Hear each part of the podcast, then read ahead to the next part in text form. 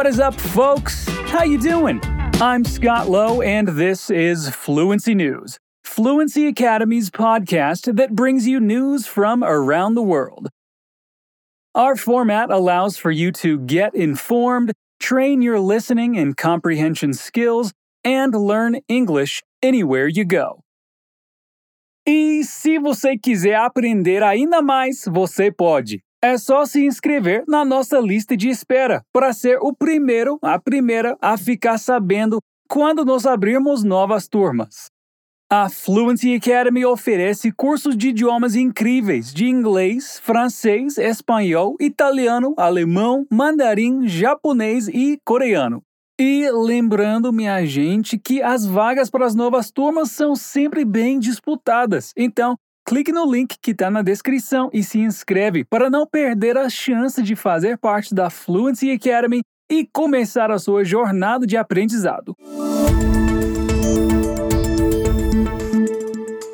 First up is a story for all you fans of astronomy, fans of science, fans of photography, but really just for anyone who likes hearing about amazing things.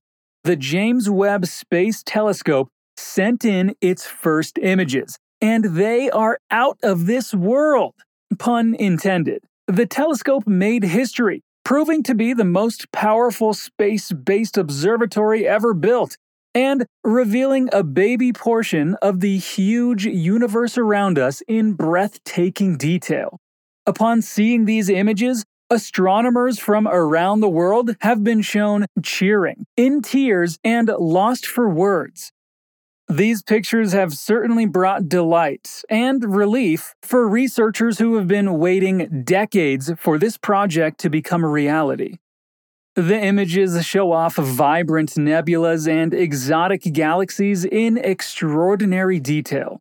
And if you haven't seen these pictures already, they really are amazing, especially when you realize what you're looking at.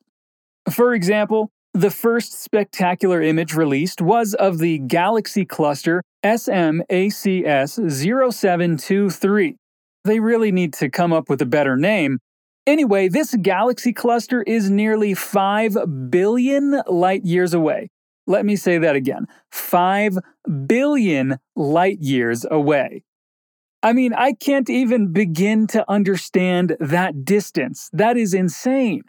Anyway, more images captured the Southern Ring Nebula, which has some amazing colors, and an image of Stephan's Quintet, which includes an active black hole. Now, while the black hole itself cannot be seen, there is material swirling around it, being swallowed by the cosmic monster. Remember last year we talked about the first ever image of a black hole? Well, who knows? Maybe we'll be able to see another one now.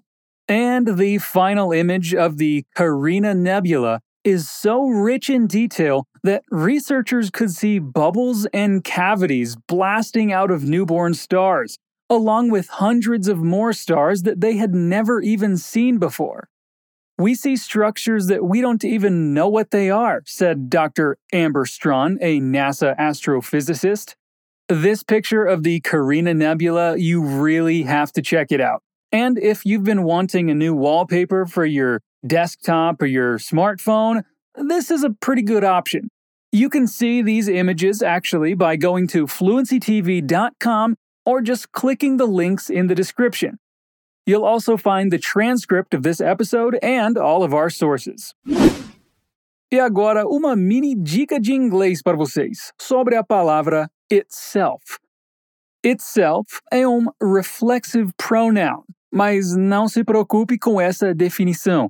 Você não precisa saber o que é um pronome reflexivo para entender itself.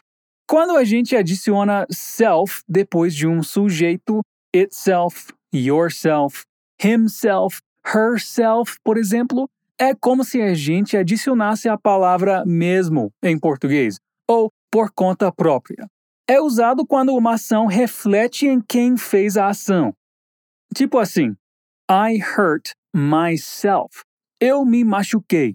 Ou eu machuquei a mim mesmo. Outro exemplo, You have to think for yourself. Você tem que pensar por si mesmo. E funciona da mesma forma com it. É só lembrar que nós usamos it para falar de coisas e animais. Now, in this second story, let's take a little break from talking about once in a lifetime scientific discoveries to talk about something that really matters TV series.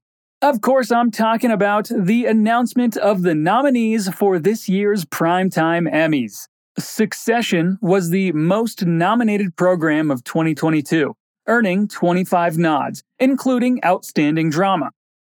Ted Lasso followed with 20 nominations, and then The White Lotus, the most recognized limited series, with 20. Stranger Things, a show we've talked about here, got 13 nominations, but none for acting.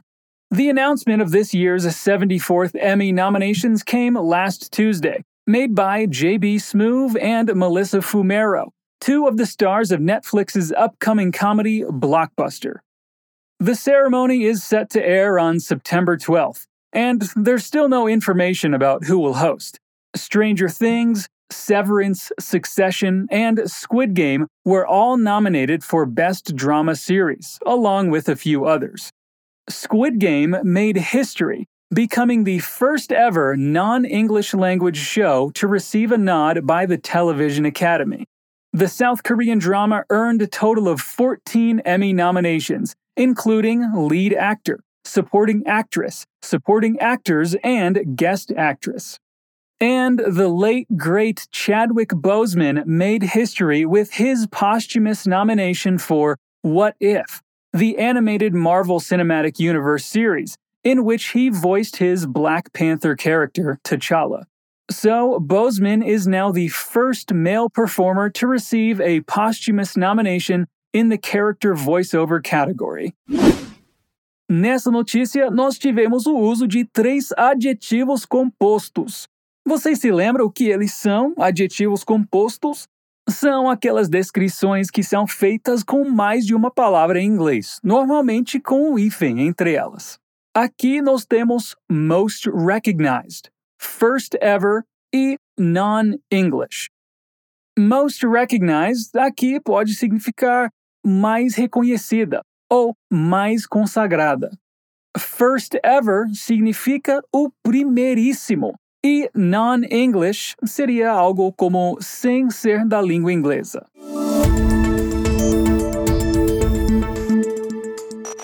And now, dear listener, tell me, when was the last time you reached out to a friend? Well, let me share something really cool with you guys. A new study showed that unexpectedly reaching out to a friend is more appreciated than people assume. In fact, the more surprising the reaching out is, the more people tend to appreciate it. The study was published on July 11th in the Journal of Personality and Social Psychology. There is a lot of research showing that maintaining social connections is good for both your mental and physical health. But despite that, this new study suggests that people don't really understand just how much other people enjoy being reached out to. To reach this conclusion, the study's authors conducted a series of experiments involving more than 5,900 participants. They wanted to explore how accurate people are at estimating how others might appreciate an attempt to connect. As lead author Peggy Liu points out, People are fundamentally social beings and enjoy connecting with others. But many people lose touch with others over time, and initiating social contact over a long period of distance can feel intimidating because people worry about how it'll be received. However, this study suggests that other people are much more likely to love being reached out to than you might think. Um phrasal verb que eu usei bastante aqui foi reach out. Você já sabe que phrasal verbs são expressões normalmente formadas por um verbo e uma preposição. Essa junção muda o significado das duas palavrinhas e forma um novo significado, às vezes completamente diferente. Aqui o verbo é reach e a preposição é out. Reach sozinho significa alcançar e out significa fora. Quando dizemos que vamos reach out to someone, quer dizer que nós vamos entrar em contato com alguém, que vamos, de alguma forma, nos aproximar delas. So go on, get your phone out, and send a text to that person you love but haven't spoken with in a while. I'm sure they'll love hearing from you.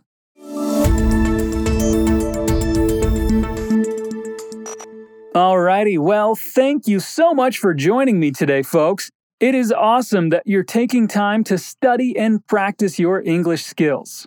E se você quiser continuar estudando, corre no nosso portal fluencytv.com para ter acesso a milhares de conteúdos gratuitos. Tem séries de podcasts, vídeos, artigos e tudo feito com muito carinho para você. There's a new episode of Fluency News every week. We'll be here waiting for you. See you soon. Peace out.